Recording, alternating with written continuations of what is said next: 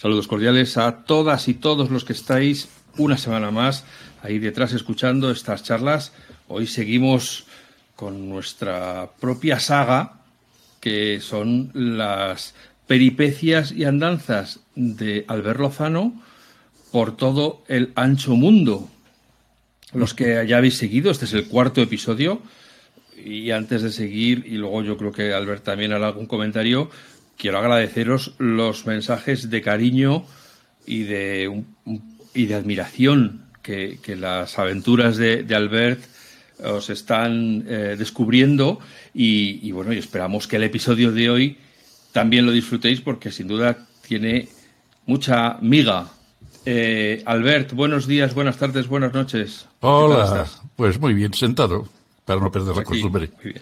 bien sentado, ponte cómodo para que nos cuentes el, el tema de hoy, como ya anunciábamos en el anterior episodio, es la llegada de Internet a España, porque claro, para muchos de estos padaguanes que ahora están poblando la Tierra Media, eh, les parecerá que siempre ha habido Internet.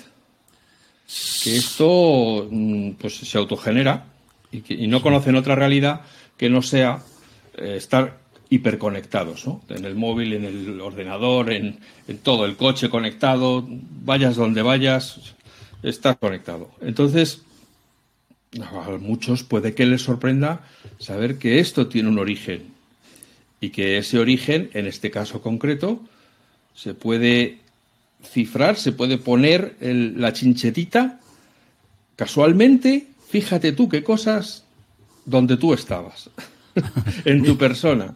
Fíjate, Alf y sus cliffhangers. Es que, es que. sí. pues sí, algo, algo hay de eso. Pero va a ser complicado explicarlo todo. ¿Cómo te lo voy a contar en menos de 10.000 palabras? A ver, dime. Puf, pues normalmente en estas cosas como mejor salen es empezando por el principio. Bueno, eh, eh, mira, imagina un árbol que estás analizando ahora una hoja y quieres analizar esa hoja. ¿Cómo empiezas por el principio? Tienes que ir a la rama, de la rama al tronco, del tronco a la raíz, y ahí está el principio. Eso quiere decir que ahora tenemos que rebobinar unos cuantos años de, ediciones anteriores, de los capítulos anteriores, ¿no? Claro. Sí, sí, sí, sí, claro, claro. Y ahora tenemos que dar otro, un salto de nuevo hacia el pasado para, para volver a acercarnos otra vez al presente. Vamos a ver. La cosa empezó en lo que a mí respecta, o sea, quiero decir, en otros países empezaría de otra forma, me refiero al, a España, a lo que empezó. La cosa empezó con una cosa que se llamaban BBS, eh, no sé si has oído hablar de los BBS. Uh gente no habrá oído hablar de No habrá oído Bulletin Board System. Ahora hay foros en Internet, hay eh, redes sociales, pero en los años 80, eh, incluso un poco antes, eh, habían también redes sociales, pero no había Internet. Había Internet inicialmente al servicio del ejército en Estados Unidos, la red universitaria, ARPANET, pero lo que era la Internet como la conocemos ahora, al alcance de todo el mundo, que bueno, hasta las hormigas tienen una conexión a Internet, entonces no había. Pero sí que había la gana de, la gente de socializar igualmente. ¿Qué te penséis que el Facebook, el Twitter y todo eso es cosa de ahora? Habían otras cosas y ellas eran los BBS. Los BBS, cualquier persona cualquiera, podía tener un BBS. ¿Qué era un BBS? Eh, era un, ordenador al que tú te conectabas y hacías un chat, dejabas ficheros, recogías ficheros, algo sembrado que se hace ahora a través de Internet, pero se hacía en el ordenador de una persona. O sea, eh, yo te enviaré una foto para que la publiques del primer BBS eh, relacionado a Mac que hubo en el Estado español, que era en casa mía. ahora lo explicaré y eh, era un ordenador con un software y un modem. Un modem es un aparato que, digamos que es el equivalente a lo que ahora llaman el router o la, sí. Un modem es un aparato que eh, eh, une la línea telefónica con un ordenador. la línea telefónica tiene un número, entonces lo que hacíamos los que teníamos BBS es que montábamos el ordenador con un software de BBS, servidor, y un modem. La gente llamaba a ese modem, se conectaban al ordenador y dejaban sus cosas, sus comentarios, sus mensajes. Después eh, llegaba otro, se conectaba al ordenador, dejaba sus mensajes, sus comentarios, sus cosas, y así se montaba una red social. El problema es que no me sabía una línea, nada más. ¿Y qué pasaba con una línea? Pues que si eh, llamabas al bebé, si estaba comunicando, tocaba esperar a que el, el pesado de turnos colgara, colgara y enterras tú. Pero bueno, era la forma y, y yo te diría que eh, así es como empezó en realidad el tema de las comunicaciones mm, sociales vía Internet, a través de los Bulletin Board Systems, eh, los eh, BBS. Eh, ahora hablo de los años, cuando salió el Mac, que fue en el año 84. En aquella época yo estaba en un pueblo de Vitoria, eh, hay una conexión aquí, hemos hablado en un episodio anterior del Mac Vaca, ¿recuerdas? El programa para gestionar la salida de las vacas. Y en eso se, hacía con los Macs primitivos, eh, eh, hablo de los primeros Macs, Mac Plus y compañía, y incluso el anterior. Y lo que tuve que hacer para eso, pues que me fui, ya como hemos comentado anteriormente, me fui a vivir a, un pueblo de Vitoria, que se llamaba el, pues, se llama el pueblo Zuazo de Cuartango, y ahí tenía yo mi, central. Sí. Un saludo a los camaradas de Zuazo. Bueno, no sé si sigue teniendo los seis habitantes que tenía cuando estaba yo allá. Vamos a, mientras tú lo cuentas lo voy a mirar, hombre. no sé ahora, pero en aquella época era... Bueno, ahora con el turismo y el, turismo de fin de semana igual tiene más, pero éramos seis. Bueno, éramos seis, pero ojo, con un bar que cerraba a las tres de la madrugada, ¿eh? A fuerza de...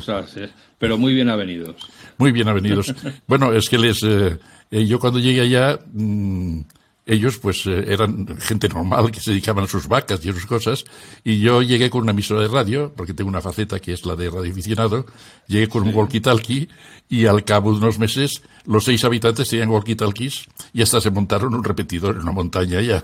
O sea, y estaban todos comunicados. Esa fue mi primera red social, el unir en walkie-talkies el pueblo de Zuazo de Cuartango. Eh, bueno, digo seis. Te diré que en la Wikipedia, el último censo que tienen, que es de 2017, les cifra en 140 habitantes. Fíjate cómo ha crecido. Eran seis, pero lo que pasa es que es un valle grande porque te acuerdas que eh, era una zona de valles donde yo monté todo aquel tinglado de las vacas y, y yo me instalé en este, nos instalamos Ángeles y yo en, en Zazo de Cuartango. Y eran seis habitantes, pero después había todos los pueblos de alrededor y eran los que se juntaban en el bar hasta las tres de la madrugada. O sea que en realidad era más. Pero eh, tantos habitantes, en aquella época éramos seis seis y un pastor que como estaba siempre fuera con las ovejas no, lo veíamos nunca. Transhumante, ¿no? Sí. y entonces, bueno, pues eh, eh, yo estaba allá, estaba allá con mis eh, programas de comunicaciones vía satélite, meteorología y tal para el tema de, de las vacas, los ganaderos, y me monté allá un BBS. Sí, es una cosa que yo ya quería llevar hacía tiempo y tenía un Mac que me sobraba, un Mac Plus, eh, estamos hablando del año 85, yo diría, y monta un BBS. El BBS está montado en una ventana, ya te enviaré la foto para que publiques porque es muy curioso.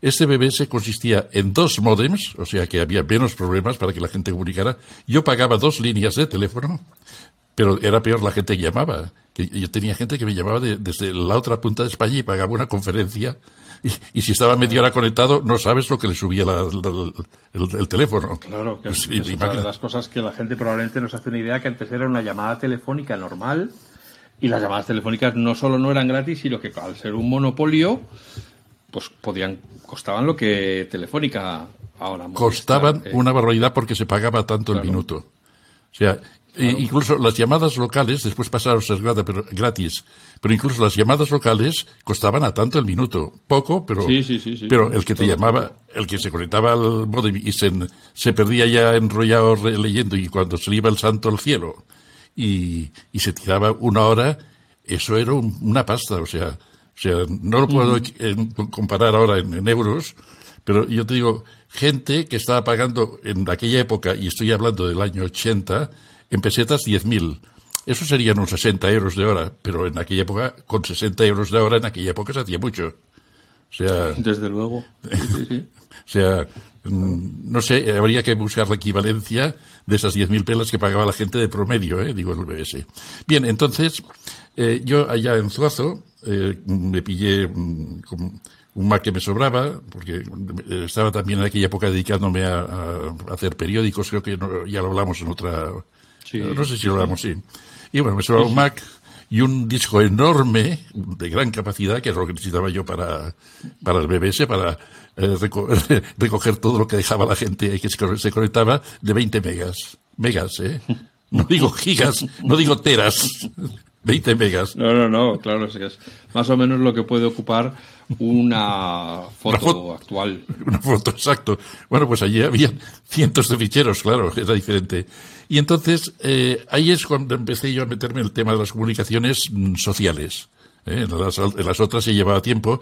Yo, en principio, ese BBS lo dediqué más especialmente, como en aquella época estaba instalando periódicos, más especialmente a dar servicio a a, mis clientes en aquella época, o sea, a tener un punto de unión entre los clientes y nosotros para cuando tenía que enviarles un archivo o ellos me tenían que enviar algo, pues eh, tener una conexión o ellos tenían que enviar mensaje, mensajes y tal. Lo que pasa es que lo abría el público y entonces vi que era muy divertido.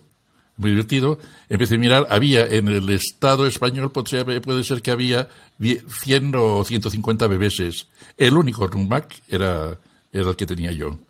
O sea, el, único vaquero. Los demás pues tenían un PC de aquella época y un software. El software era muy parecido. Yo usaba uno que se, se llamaba Red Rider, un software de BBS para, en modo de líneas, ¿eh? Ojo que aquí no había nada gráfico. Tú para conectarte al BBS mm, eh, usabas un programa terminal, marcabas, el, marcabas el número desde el terminal y te salía no sé, la gente que está acostumbrada a usar eh, eh, línea de comandos lo entenderá. Y, trabajabas en línea de comandos. O sea, eh, dialogabas cuando hacías un chat, igual que ahora más o menos, porque eran línea de comandos, pero enviar un fichero tenías que hacer un, no un FTP, porque entonces no se usaba, pero había un comando especial, enviabas el fichero, igual era un fichero gordo de 10K, ¿eh? No te pienses. Enviabas el, el, el fichero. No andabais con chiquitas, ¿eh? No, no, andabais con chiquitas. No, no. O sea, ten en cuenta. que estabas en el País Vasco? Que la, la, comunicación, ten en cuenta que se hacía en aquella época a 1200 caracteres eh, por segundo. 1200 caracteres cuando ahora estamos hablando de 600 megas, o sea, 600 millones por segundo con una fibra óptica. O sea, o, mil millones, porque ya hay operadores que te dan un giga. Entonces, aquí época hablamos de 1200 caracteres por segundo. O sea, 1200 bits, bits, no caracteres. Esos son 100, 100 caracteres por segundo. 100 letras cada segundo. O sea, mm, imagínate lo que es enviar una foto de, de, de, de, de 20 megas, aparte que me llenaría todo el disco, la persona estaría conectada, podría estar conectada a lo mejor. Bueno, se cortaría la conexión, no, había conexiones tan estables como para estar. Y se cortaría la cartera del, pobre usuario también. también. Bueno, pero bueno, así empezó la cosa. El BBS se llamaba Magel, porque en principio era para ayudar a los clientes, teniendo en cuenta que yo estaba instalando, convirtiendo los periódicos a Mac. Eh, pasando de sistemas de, de composición muy grandes, con ordenadores grandes a Mac. El, PC no había entrado en los periódicos en aquella época todavía, porque no era gráfico. Y eh, le llamaba Magel. Eh, lo abría al público, eh, empezó a conectarse gente. Había otro BBS que, en el cual teníamos, intercambiábamos información, que era, se llamaba 68K. ¿Por qué? Porque era dedicado a los procesadores 68.000, que era el que llevaba el Mac en aquella época. Lo que pasa es que aquel tocaba más otros ordenadores, como era Amiga, Atari, de aquella época, que eran ordenadores que iban con el mismo procesador que, el Mac, el Pero el único, perdón, el único fue el, único con Mac fue el mío. Bien, fue pasando el tiempo eh, y dejamos, eh, dejamos el zuazo de cuartangos, acabar los proyectos allá, pero yo me llevé el BBS conmigo. Por cierto, que a veces eh, no había conexión, me llamaba la gente por teléfono diciendo, oye, que no entro el BBS, el número del BBS, ¿qué pasa? Eh, yo me, bajaba a la cabina donde estaba la centralita telefónica, en el pueblo, más abajo en el pueblo, le daba un par de patadas al, al, armario que estaba abierto y eso volvía a funcionar. Pues fíjate, como para enviar una foto, para que era un acto de fe. Historias de la tecnología. Bien, entonces me cambiamos de, nos fuimos de Esbarzo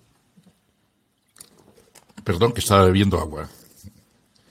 Nos fuimos de, nos fuimos de, de, Zuazo, que me llevé, me llevé el BBS, y regresamos a, a Cataluña. Aquí eh, ya, ya había pasado el tiempo y el BBS ya se podía hacer en plan gráfico, más como lo parecido de ahora. Y entonces, viviendo en viviendo en, en, Taradell, que es donde resido actualmente, eh, mm, eh, cogí un Mac 2 FX. ¿Sabes lo que es eso? Un Mac 2 FX. Pues ya se me pierde en la niebla de la memoria. bueno, era el Mac más potente que había en aquella época. Y unas eh, dos o tres líneas de teléfono y un programa que se llamaba First Class. Esa aplicación era de pago, por cierto, y entonces lo que hacía era en unos disquetes repartir entre los usuarios el software de acceso y en el servidor había el software servidor, o sea, de First Class, y los cuatro líneas de teléfono, con lo cual fue creciendo. Pasamos a tener pues 100 eh, o 200 usuarios. Bien, en esta época resulta que había más gente que había hecho lo mismo con el First Class. Había uno en Alemania, otro, unos cuantos, muchos en Estados Unidos, otro en Francia, y montamos entre todos una red que se llamaba OneNet, la OneNet. En aquella época había otra red que no tenía nada que ver con Mac, que se llamaba Fidonet. Eh, supongo que si miráis en Internet habéis eh, oído hablar de Fidonet. Y nosotros la OneNet. ¿Qué hacía la OneNet? Eh, yo, dejaba, yo quería enviar un mensaje a un señor de Filadelfia, por ejemplo. Yo tenía la seva dirección del BBS, de su BBS, perdón, y le enviaba el mensaje. Ese mensaje se quedaba en mi servidor, en Taradell. Por la noche eh, había conexión de toda la red de OneNet. Mi servidor se conectaba con el de Alemania, que era mi nodo. Y el mensaje de este señor se quedaba en Alemania, en Stuttgart. Después, a la noche siguiente, ese eh, Stuttgart se conectaba, cuando era la hora de conectarse, se conectaba con un servidor que había en, eh, en Nueva York. A la noche siguiente, ese servidor de Nueva York se conectaba con el de OneNet, el, tele, el First Class de Filadelfia. ¿Y cuántas noches llevamos? Entonces, cuatro ya. Pues ese día recibía el mensaje el, destinatario, como ahora. Fíjate. Y aún así era más rápido que enviar una carta. Aún así. y más barato que. Más barato, bueno, resulta que los que, los que teníamos, el, que opera un, un, BBS, se llamaba, y se sigue llamando, porque eso no ha caducado, un SysOp, System Operator. Era, entonces, los que pagamos esta llamada internacional cada noche eran, éramos nosotros, los SysOps.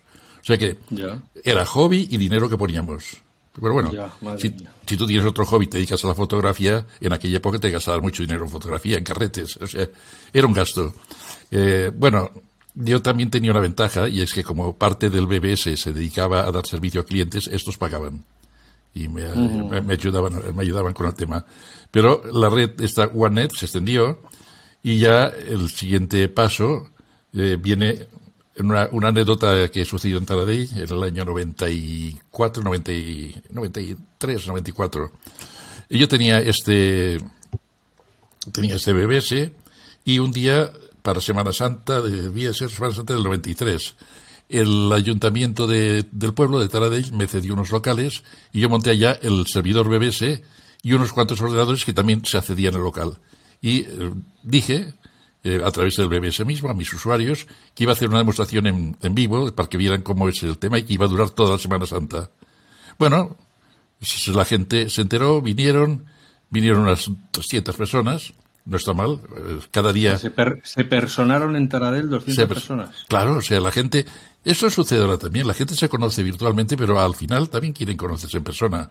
Y algunos hasta, algunos hasta se casan, porque Conozco de gente que le, que le ha pasado eso. O sea, se han conocido a través de Internet y después se han casado el uno contra el otro. O sea que... Sí, sí, sí. En, en, FACMA, que, durante muchos años organizábamos quedadas, hemos visto mucho de eso. De, hecho, hemos visto todo. Las risas, las lágrimas, el drama, la comedia. Hemos visto de todo. Las peleas, los, arrejuntamientos, pues eso, que, que, en pre-internet ya pasada, ya sucedía. Entonces, en esas reuniones que, de gente que venían allí a la sala del ayuntamiento y veían cómo era el BBC por dentro, o sea, desde el punto de vista del operador del sistema, había un tío en un rincón que estaba, estuvo los cuatro días que duró el evento, estaba en la, apoyado en la pared, en el rincón y mirando, observando. Y bueno, qué, qué hombre, qué raro, ¿no? Y ese hombre allá, ¿qué, qué hará? Bueno, mm, el último día, cuando yo estaba recogiendo los máquinas, se me acerca, me dice, oye, me llamo Eudal Domenech. Habrá sentido hablar, eh, oído hablar de él, seguramente. Me llamo Eudal Domenech, tú tienes aquí un, un negociete, me dijo a sí mismo, eh, de que tienes 4.000 usuarios, porque había, había llegado a los 4.000 ya. Y, y, yo, si, te, si ahora nos juntamos, te lo vamos a convertir en uno de 300.000 usuarios. Iba a lo grande. Y sí, eh, curiosamente, este hombre tenía una agencia de publicidad, mmm, ya no la tiene, tenía una agencia de publicidad que se llamaba IP Triptych. Fíjate, IP, eso es premonitorio. Sí. IP, bueno, IP Triptych no es que porque fuera una agencia que funcionara en protocolo IP, no, todavía no. Eh, era ideas y proyectos Triptych porque eran tres socios. Ya. IP Triptych. Bien, nos juntamos, hicimos, montamos una empresa, esa empresa se llamó Servicom, Servicios de Comunicación de Vic, Servicom. ¿eh? El nombre lo puse yo, por cierto, por si alguien tiene curiosidad. Se me ocurrió hacer esa, esa concentración de, de, de palabras. Y no me lo digas que, que, estabais en Vic. En Vic, efectivamente, en Vic. Él tenía el local en Vic. Tenía, ¿Has visto que soy, soy despierto, ¿eh? Lo he pillado a la primera. Jo, es que, ¿has bebido café ahora? Sí, sí, sí, estoy, estoy a tope, estoy a tope. Pues sí, estaba en, estaba en Vic, él tenía ya su oficina de publicidad, su agencia de publicidad, y en los sótanos montamos el, montamos el, el, el servidor eh, First Class y mmm, otra cosa que hicimos era vender modems y hacer mucha publicidad. Bien, eso ya empezó a, a, a ser a la cosa y a ser, a ser más grande. Entre, entre, otras cosas porque eh, conseguimos una conexión uh, con, uh, con Internet de, ver, de, verdad ya.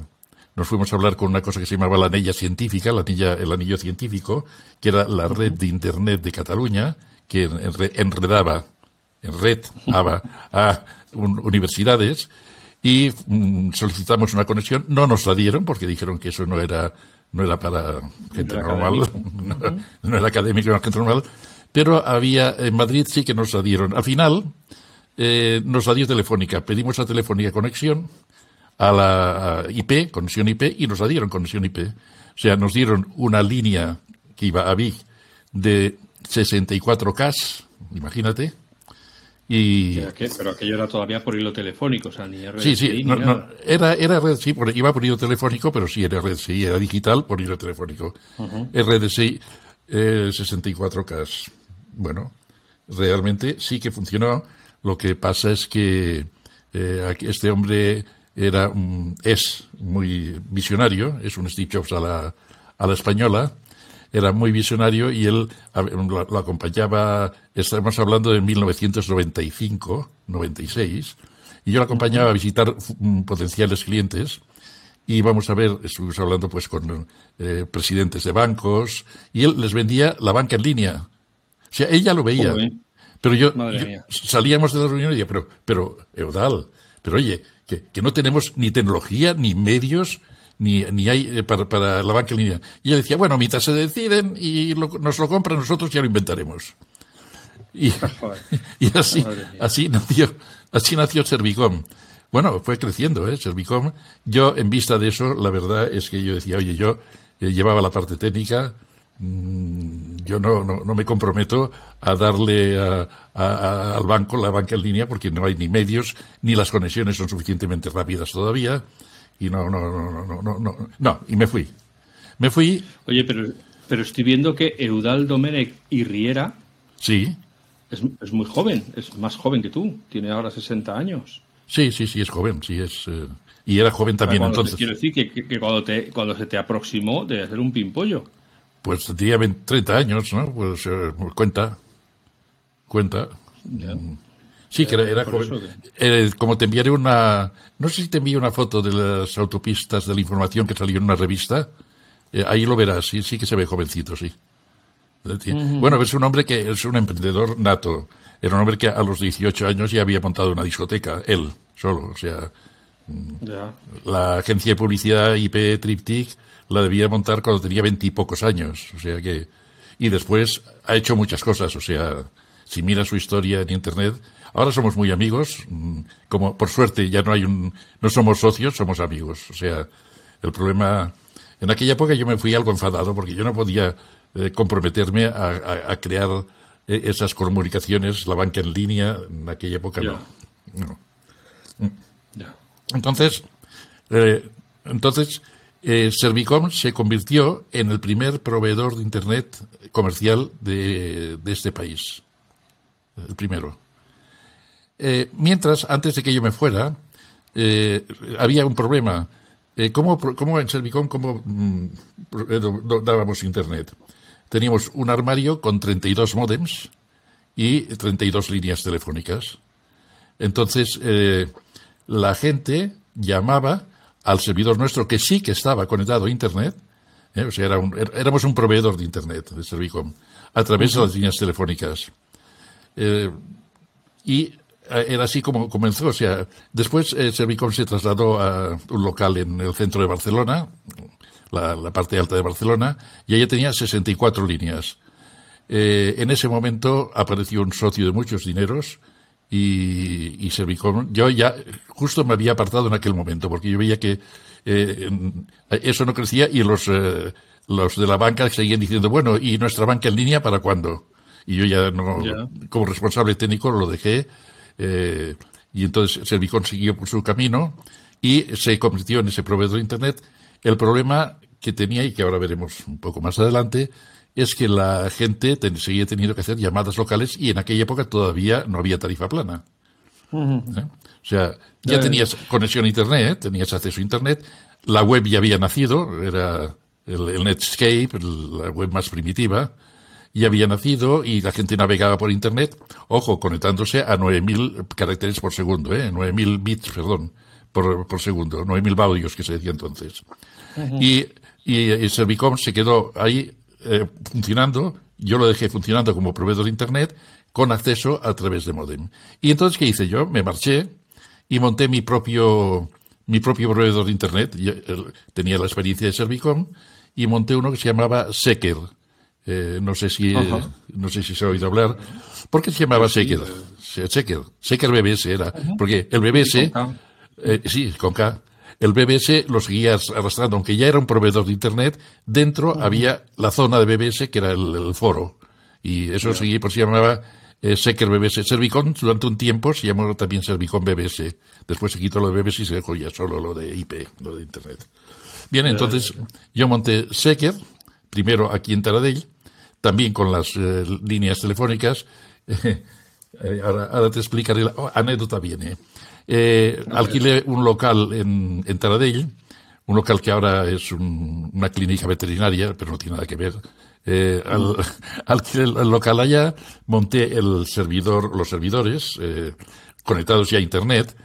Para conectarlos a, Internet, eh, contraté con Telefónica una cosa que se llama una conexión frame relay.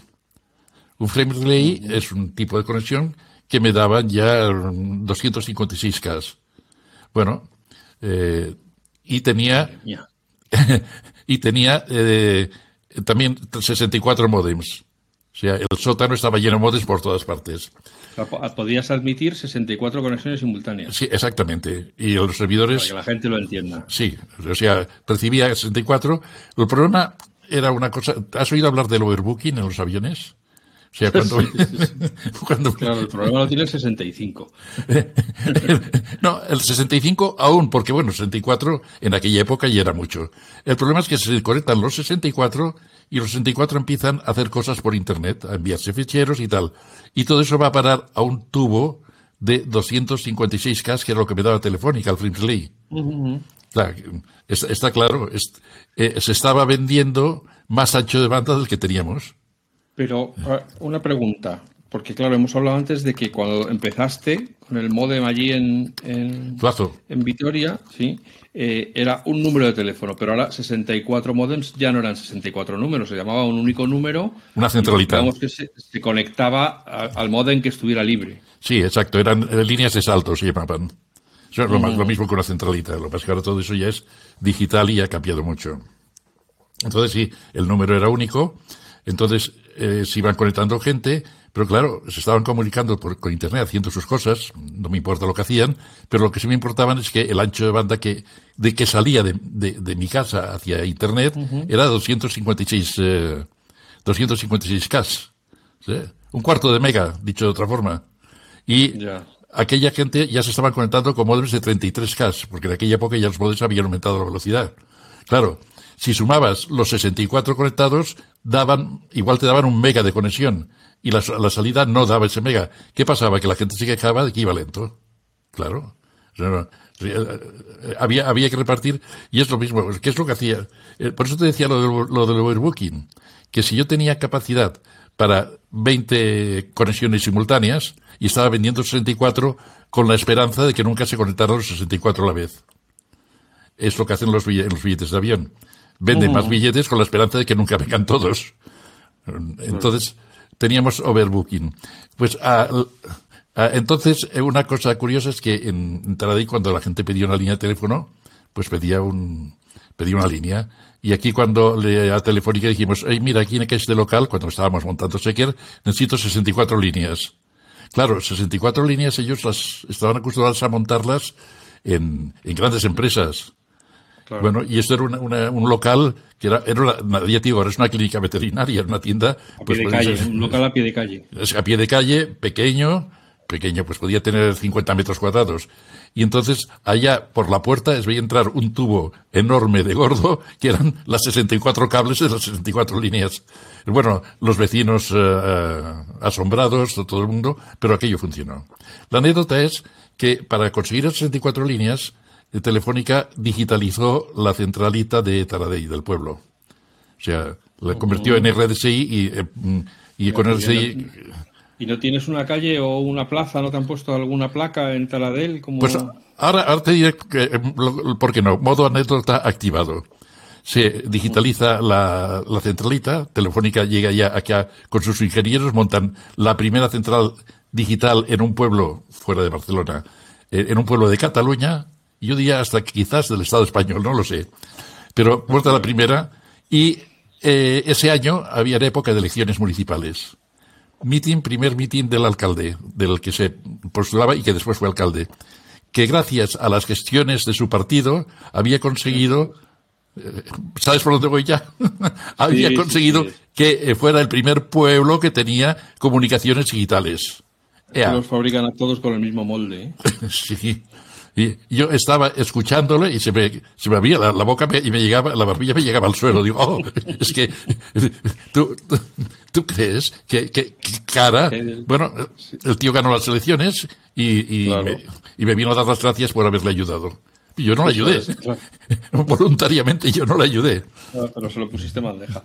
Ni siquiera te dijo que si querías ser concejal de tecnología o algo. No, no, no, no, no para nada. Eso es, y, supongo que tenía su equipo montado, ni yo quería tampoco. O sea que, que no. Pensé que, pensé que eras socio único.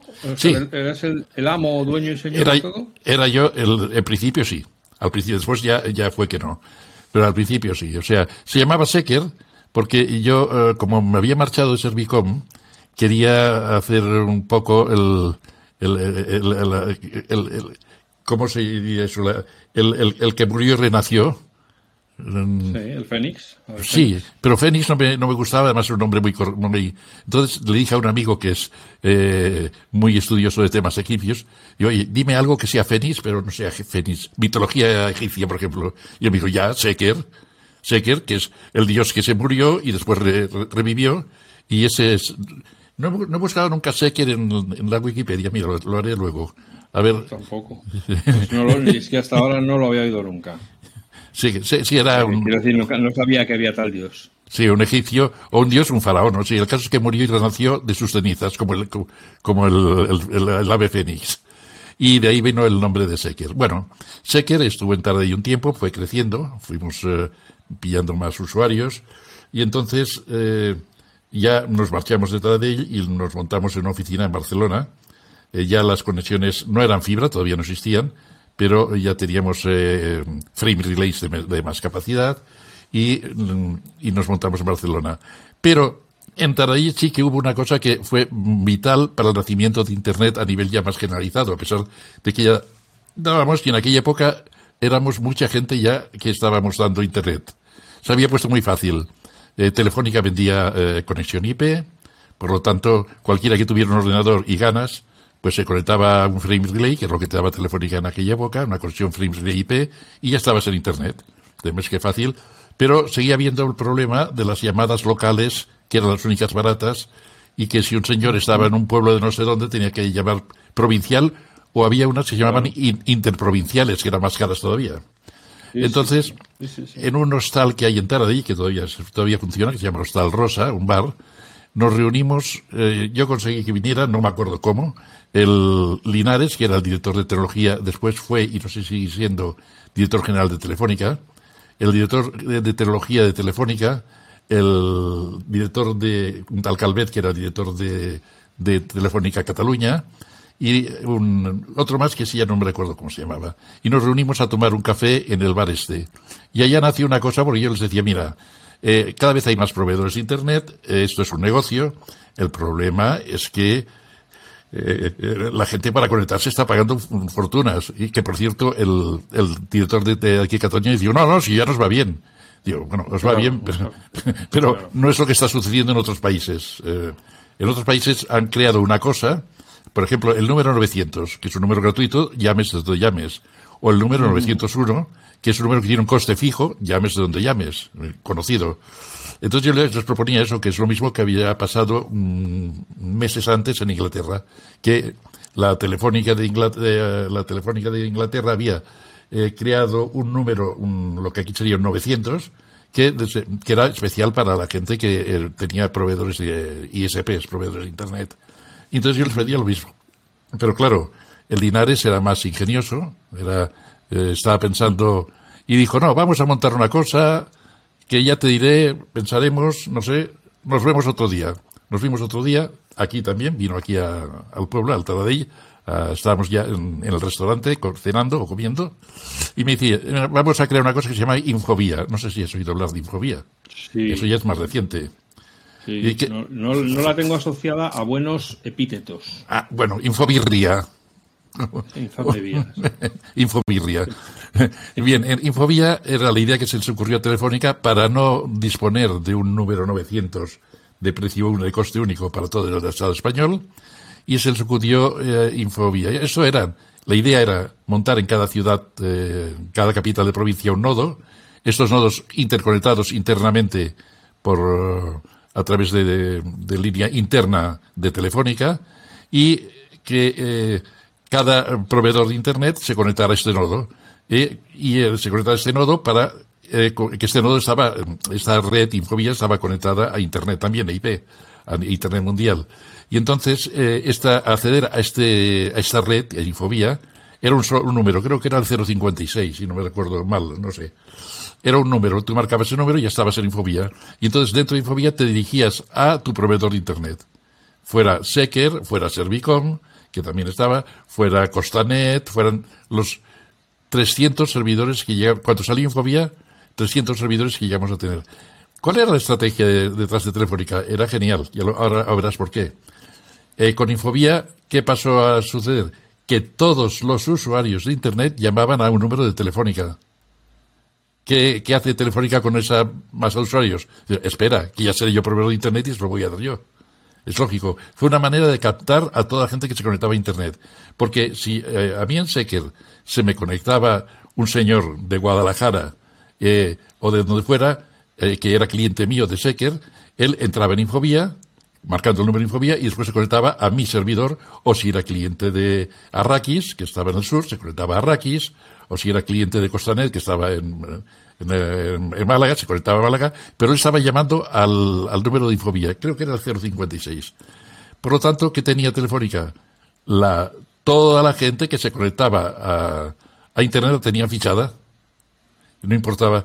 Así que llegó un día en que Telefónica dijo, y Infobía se acaba. Y se montaron ellos. Eso ya es historia, otra vez. Se montaron ellos y se quedaron con toda la clientela. O sea, eh, lo que pasa es que después, al final, sucedió que eh, Secker, yo me había apartado de Secker, llegamos a ser 11 socios, pero yo cuando vi venir el plan, yo me aparté de Secker, los dejé a ellos solitos. Además, eh, eh, dicen que uno está muy bien, dos es una pareja y más es una multitud. Y una multitud no hay buenos acuerdos. Cuando con 11 socios es un lío. hubo uno que quiso hacer. Vamos, cada uno tirando para un lado. Exacto. Hubo uno que quiso, eh, que tenía un 5% de la sociedad, era la sociedad anónima, y quiso hacerse el jefe y empezó a confabular. Yo me, me asqué, pues de alguna forma, y lo dejé. Al cabo de unos meses, yo sé que a él lo echaron también, pero quería, quería echarme a mí, que yo era presidente del Consejo de Administración, para, eh, para convertirse en el CEO. Eh, bueno, yo ya me había, me había marchado de, de Secker y... ¿Les vendiste tu parte o qué? Eh, sí, sí, sí. No, les regalé mi parte. Mira cómo estaba de, de, cabreado, por decirlo de forma. Sí. Entonces, pues sí, no. Sí, es que eres una hermanita de la caridad.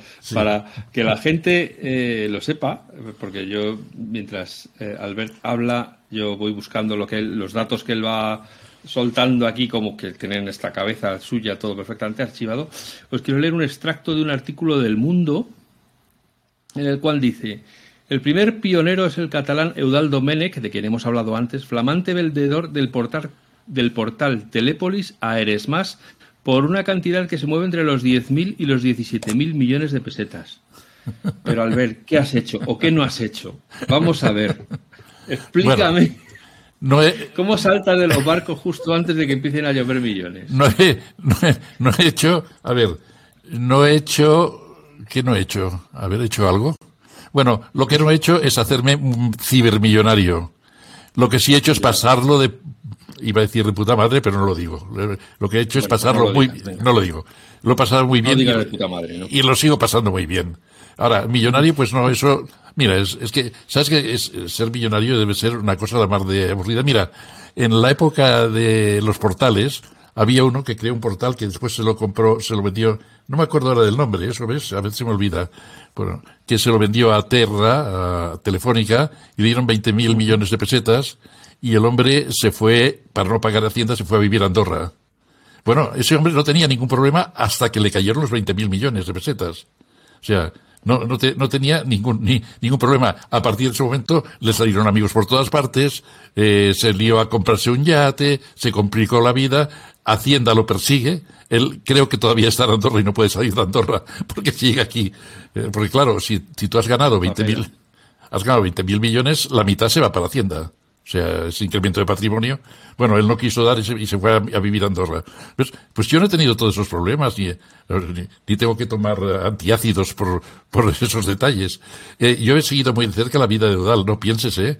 ¿eh? hace dos años estuve mirando, el, ¿sabes que Hacienda envía un informe cada, eh, cada año?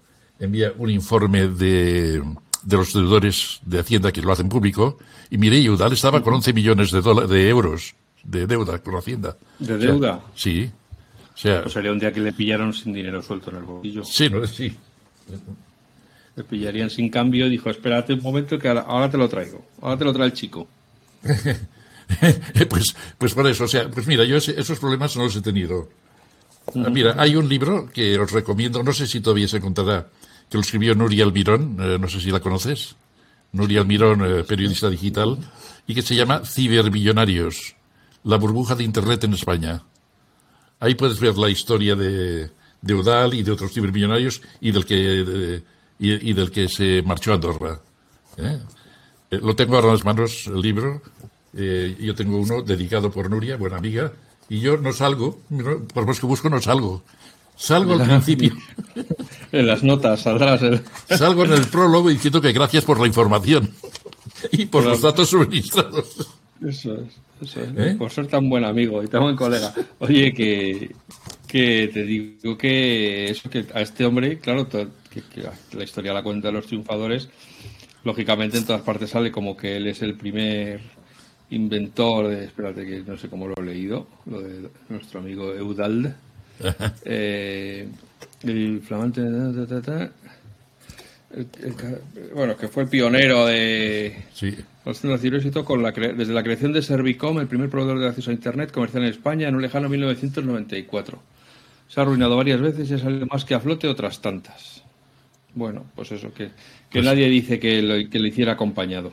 No, pero en la propaganda, que te, te enviaré una foto de la publicidad que se había en aquella época, y en la propaganda salimos los tres No dos, tres. Eh, la foto que la tengo aquí digo, eh, dice. La tenía, la tenía aquí. Aquí la tengo. La foto. Estamos tres personas. Eudaldo Mene con su cara de jovencísimo. Eh, otro señor más grande y yo. Y la foto dice de izquierda a derecha Alberto Lozano, director general técnico, Bert Hogliert, presidente, un holandés, y Eudaldo Menech, director general. O sea, estos son los tres que arrancaron. Pero poco habrían arrancado si no hubiera habido la técnica por medio. Claro. Ah. sí, sí. O sea, mm, yo era el que lo sabía hacer, al menos creo, ¿eh? Porque a veces funcionó. claro. Total, que tú dices que los de Secker que demasiados cocineros, cada uno queriendo meter la cuchara. Me, voy y al cabo de dos meses o tres expulsan al que el que provocó que yo me cabreara y, dije adiós, me voy y, lo echan fuera. Y un año después se vende por 400 millones de pesetas a, Primus, eh, Primus Telecom. El problema es que lo pagaron, estoy encantado porque no, o sea, de, haberme marchado, porque lo pagaron acciones de Primus Telecom cuando las acciones estaban a, a 200 dólares la acción y eh, es uno de los acuerdos decía que no se podía eh, realizar las acciones antes de pasados dos años, o sea, el acuerdo de venta, o sea, que hicieron entre ellos, porque yo con algunos de los socios seguí y sigo siendo buen amigo, ¿eh? De los, o sea, eh, fuera del que provocó todo el merdel follón este. Entonces, al cabo de dos años, esas acciones valían 10 céntimos cada una. Primus Telecom. Fue la época de la, cuando deshinchó la burbuja de Internet, que debía ser en el 2000 o algo así, porque yo marché en 97 y 98, 99 es cuando se deshinchó la burbuja de, Internet. Y esta Primus Telecom, que valía, cada acción valía 200 dólares, pasó a valer 10, a valer 10 céntimos o 20 céntimos. Por lo tanto, a los socios que percibieron esos 200 eh, millones eh, al final no era nada. O sea, a la hora de realizarlo, no realizaron nada. si, no se, si, no se, los blindaron y los vendieron en cuanto las, las cogieron. No, no podían, porque había una, una, cláusula en el contrato que durante dos años tenían que mantener las acciones para evitar que bajara el precio. O sea, o sea que, que no, que no. Y, y, y, así fue cuando yo me marché de Secker, Secker ya estaba, de Secker Internet ya estaba funcionando, me fui, eh, me contrataron, fui montando algunas otras cositas también. En, eh, en Zaragoza monté un proveedor de Internet que se llamaba Acción Virtual. Ya no había Infobía en esa época, ya Telefónica tenía el monopolio de alguna forma y las grandes operadoras, que por cierto, en una reunión a la que asistimos Eudal y yo al principio de, de Internet, era una reunión promovida por la Caixa, y en esa reunión un, eh, un alto jefe, un alto cargo, de, muy alto, eh, pero muy alto, altísimo, cargo de la Caixa, dijo, bueno, al tiempo, el tiempo de, de, disfrutar con Internet se ha acabado, el tiempo de, los, de la gente que juega con Internet se ha acabado y a partir de ahora seremos nosotros, las empresas serias, las que nos haremos cargo y gestionaremos Internet. Efectivamente, ahora, ¿quién, quién da Internet? Vodafone, eh, Movistar. Eh, entonces, pero él, lo dijo en aquel tiempo, ¿eh? eh además lo dijo con una palabra, no, me acuerdo la palabra, siempre se me olvida, pero lo dijo como los tiempos de mm, los tiempos del disfrute se han acabado, ahora déjanos paso a las empresas serias. vamos. Sí, ahora los, ahora nos, vamos a quedar este negocio la gente seria. La, gente mayor. Sí, sí, sí. Estos son cosas de mayores. O sea que, y ahí yo ya monté en Zaragoza acción virtual, un proveedor de Internet. Era, en aquella época era fácil montar un proveedor de Internet con un mínimo de conocimientos técnicos. Servidor, un software eh, y, y, dar, conexión a la, gente, o sea, eh, a través de, del Telefónica. Eh, monté en Costanet y todos los que estaban, todos los que se, se montaron, que siguieron después de Infobía, me acuerdo uno más, eh, más gordo, era un tal Arrakis, no sé si has oído hablar de él. No tiene nada que ver con la película de eh, Arrakis, viene de una película, ¿eh? es el nombre. O sea, viene de Dune, la película Dune, el planeta Arrakis. Bueno, pues el planeta Arrakis era un proveedor de Internet, en cómics era otro, que estaba en Zaragoza, muy buenos amigos míos. Costanet, que lo monté yo, después monté también Acción Virtual. bueno, pues todos fueron absorbidos, comprados por grandes empresas. Eh, British Telecom compró a Rakis, eh, Costanet cerró porque no se quería, el, yo lo monté allí para otra persona y esa persona no quería complicarse la vida. Eh, el, de Zaragoza también se lo quedó Telefónica y había, al final habían unos 500 proveedores de Internet en todo el Estado español y poco a poco, en un término de un año o dos, fueron absorbidos, comprados por, por las, uh, las tres o cuatro operadoras, o sea, me refiero a Telefónica, Vodafone, Orange, etcétera, que son quienes dan ahora Internet. Claro, y que son las que quieren que la gente ahora, eh, las empresas paguen por usar sus, sus carriles. Hombre, claro. Claro, el problema que hay ahora es lo que digo yo siempre, el día que haya un follón, mm, que esperemos que no, y, eh, y alguien quiera dejarlo sin Internet, es un interruptor. O sea, Internet está en manos de cuatro multinacionales, de cuatro operadoras.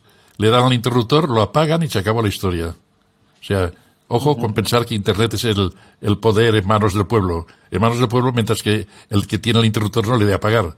Porque si se cortan los cuatro backbones que hay de, de conexión a Internet, nos quedamos en el aire. Que eso ya sucede en algunos países, es muy fácil bloquear. Como China. Sí, sí, sí. No, si es que eh, lo de esto de los monopolios es, es que es lo que tiene. Sí. y si quieren subir el precio, pues quieren subir el precio. Y si no, como no, por ejemplo, tú no puedes contratar, por hablar de uno, eh, pero creo que es en general todos, tú no puedes contratar solo Internet con Movistar. Ajá. Te tienes que llevar el, El pack. genio y, y sí, sí, sí, todo. O sea, no, no puedes decir, no, no, a mí no me ponga televisión, que yo ya tengo mis otras fuentes de televisión. Sí. No, no, no. Usted se lleva El pack aquí el pack por- El móvil, la- para hacer eso te tienes que ir a otras, de- digamos, a las a las otras, Sí, sí. que, que es así, las eh, Pepefon y compañía, es así que te dan solo internet, sí.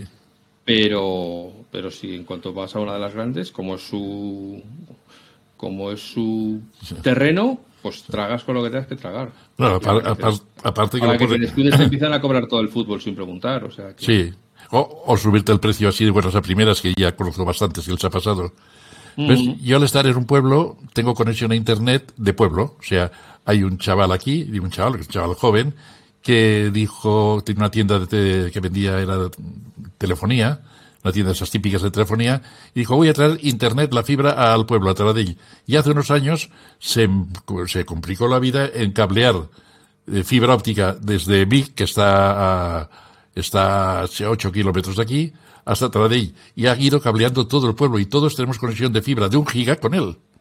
Y nos da la conexión de fibra por 30 euros al mes. O sea, que lo que pasa es que, lo pasa es que ahora hace un par de, un par de meses, este chaval se ha vendido toda la, toda la infraestructura que ha montado por 4 millones de, de euros, se la ha vendido a, a, a una, una empresa que hay aquí en Cataluña, se llama Parlem, de comunicaciones. Por lo tanto, no sé cuánto nos va a durar el chollo que teníamos. Joder. Pues nada, el chaval ha, pues eso, ha currado y ahora ha recogido el Sí, fruto. y- no, no, y se ha quedado como empleado ¿eh? de la empresa. Encima. Ya, me imagino Claro, para dar siempre. soporte local. Claro, de- del soporte local. O sea, él sigue haciendo lo mismo, lo mismo que hacía, pero con cuatro, cuatro millones en el bolsillo. Y además sin las preocupaciones de, de, de la empresa. Pero yo me imagino que ya, ganaba dinero con eso. Sí, sí, que ganaba dinero. O sea, O bueno, sea que si os, si os lo suben, no será porque el servicio haya subido de precio, sino porque la empresa quiere ganar más.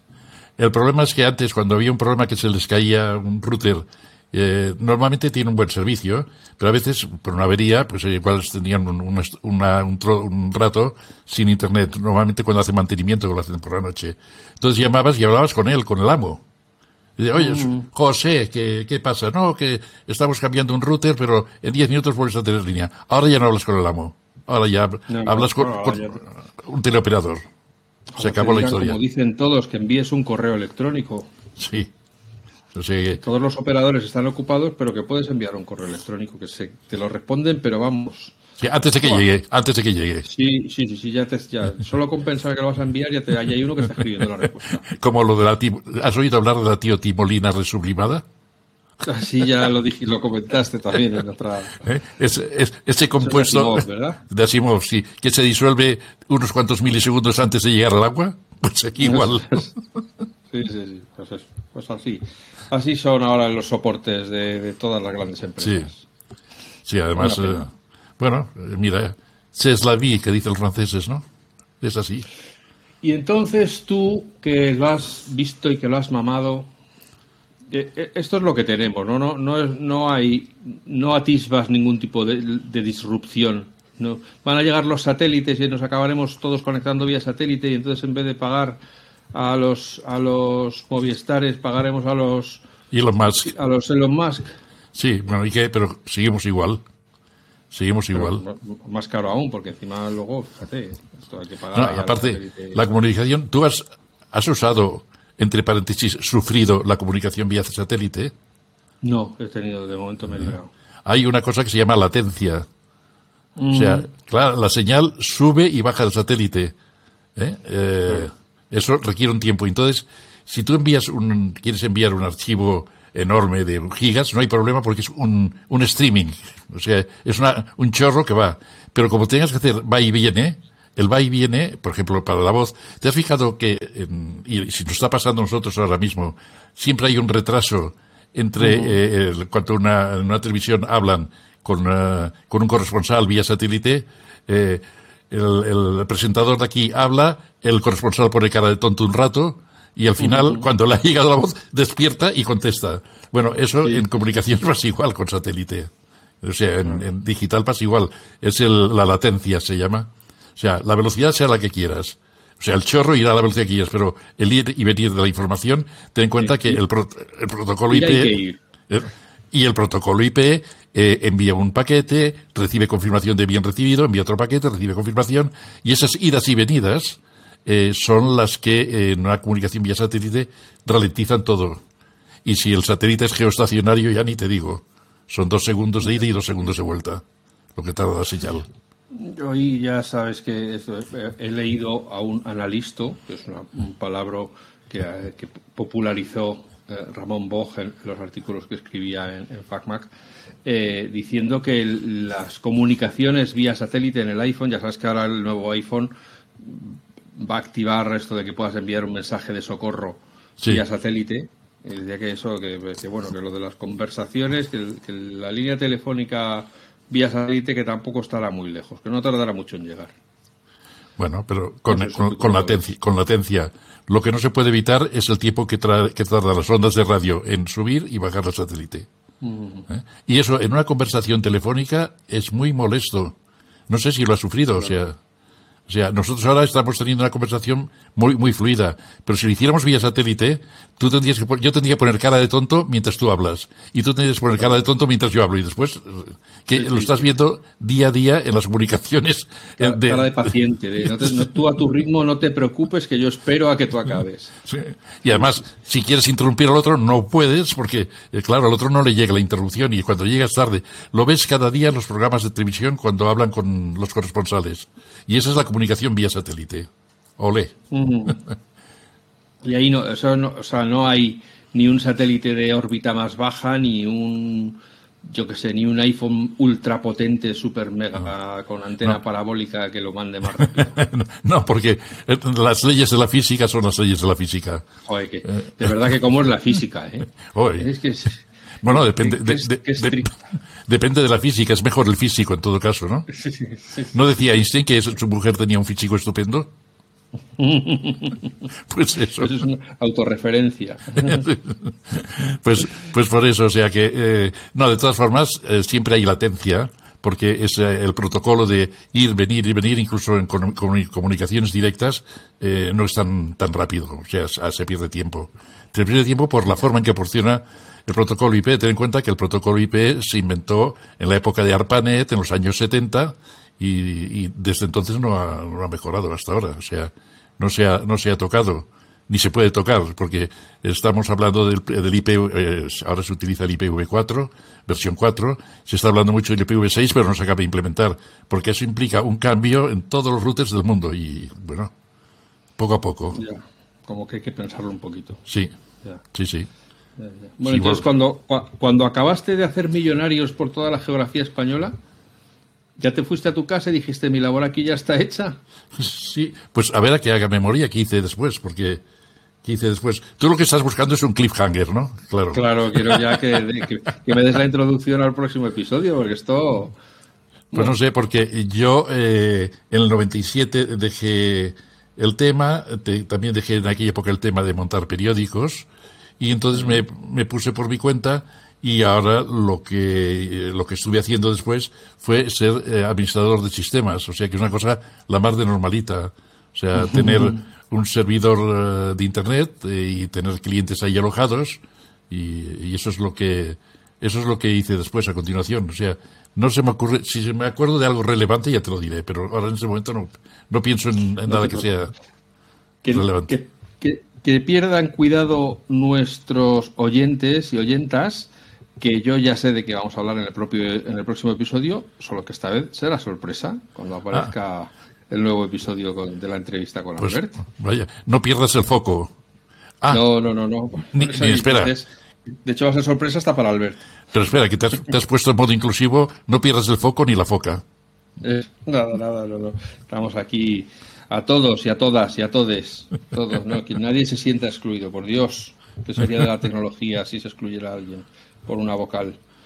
En fin, eh, amigos, amigas, hasta aquí, vamos, esto es, como podréis ver, muchísimo más interesante que la saga de, la Guerra de las Galaxias de Star Wars. Y ya hemos hecho el episodio 4. Estáis acabando de escuchar el episodio 4.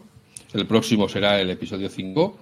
Como siempre, agradecer a Albert que encuentre estos ratos para venirse a hablar con nosotros, a contarnos una vida que, como ya decía yo, creo que en el primer episodio son varias vidas en una sola. Que lo que él ha hecho en estos años que nos ha contado hoy es lo que otra gente hace a lo largo de toda su vida. Y a él le dio tiempo a, acabar con, con todos, no, no todos los... No exageres, es que uso una cosa que se llama zip, compresión. Eso es, claro, eso es. Y el Day Doubler también. Pues nada, eh, hasta aquí, aquí lo dejamos. Esperamos que os hayamos entretenido y que, bueno, habéis oído muchísimas palabras y muchísimas tecnologías que os sonarán absolutamente arcaicas, pero que sepáis que antes el mundo era así y eso que ya había tele en color, o sea, no penséis que es tan antiguo. Eh, y como siempre, desearos que seáis felices, que seáis buenas personas y que nos escuchemos de nuevo muy pronto. Gracias a todos. Hasta ahora. Yes.